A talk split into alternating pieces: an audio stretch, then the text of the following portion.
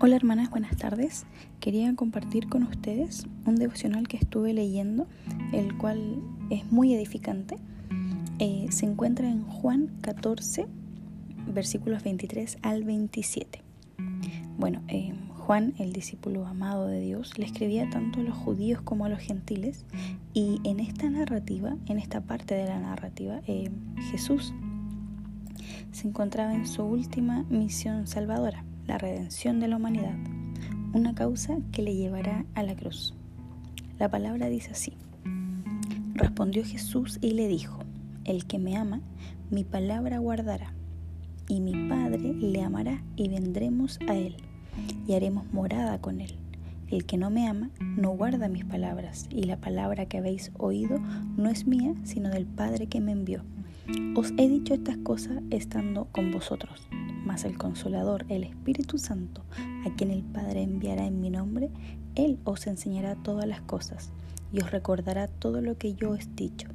La paz os dejo, mi paz os doy, y no os la doy como el mundo la da.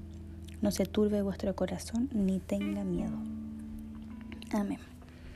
Bueno, Calma ante el caos se llama este devocional y cuenta un poco eh, que en una isla de Noruega eh, hay un posiblemente el lugar más seguro de la Tierra, es donde guardan casi 4.5 millones de especies de plantas del planeta. Eh, la temperatura de congelación que hay ahí en esa isla protege la agricultura contra los desastres. Existen unos búnkeres subterráneos que están construidos para resistir incendios, inundaciones o cualquier tipo de asalto o ataque militar. En caso de desastre, las plantas están a salvo. Nosotros como creyentes no podemos escondernos en búnkeres subterráneos, pero las pruebas a las que nos enfrentamos nos tientan a hacerlo. La guerra, las enfermedades, pandemias, inestabilidad en el gobierno, entre otros. Es suficiente para que queramos comprar un pasaje de ida a esta isla en Noruega. ¿Cuál ¿Cuál es el resultado de todo esto? Una gran ansiedad. Es la consecuencia de vivir en un mundo siempre cambiante, desafiante y absorbente. Es cierto que la ansiedad no es un signo de debilidad, pero ciertamente la ansiedad nos debilita. Y esto nos lleva a la conclusión de que necesitamos ayuda. Jesús sabía que íbamos a necesitar de ayuda y por eso Él nos dio un regalo, su paz, la paz de la mente y del corazón. Es una paz que no es frágil o delicada como la que el mundo nos da, sino una paz tan tierna y a la vez tan poderosa que sobrepasa todo entendimiento humano. Por lo tanto, no debemos temer. El Espíritu Santo está con nosotros y obra en medio de nuestra ansiedad. Satanás es especialista en entrometerse cuando enfrentamos preocupaciones y afanes. Él dirige una escuela dedicada a dominar el arte de la ansiedad. En algún lugar de las profundidades del aula de Satanás se enseña el dialecto del miedo, la catástrofe y la duda. Para graduarte, debes demostrar al mundo una intranquilidad que induce miedo, roba la fe y quita el sueño. Como resultado, buscas innumerables formas de adormecer el dolor. Pero existe una mejor manera. De hecho, es alguien mucho mejor.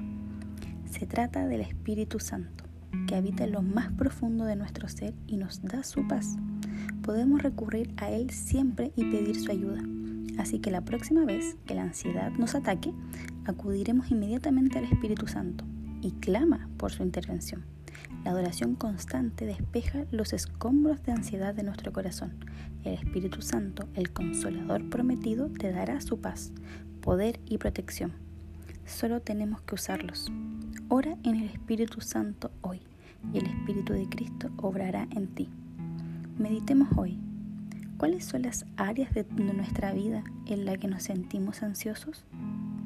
Luego de reflexionar en esto, invitemos hoy al Espíritu Santo a acercarse y a orar en ti, en nosotros.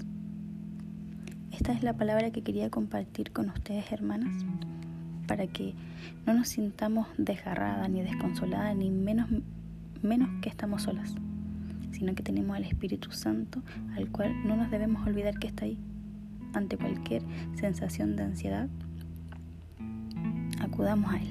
Que Dios las bendiga en este día, cada una de ustedes, que tengan un lindo comienzo de semana y que el Señor las bendiga. Saludos.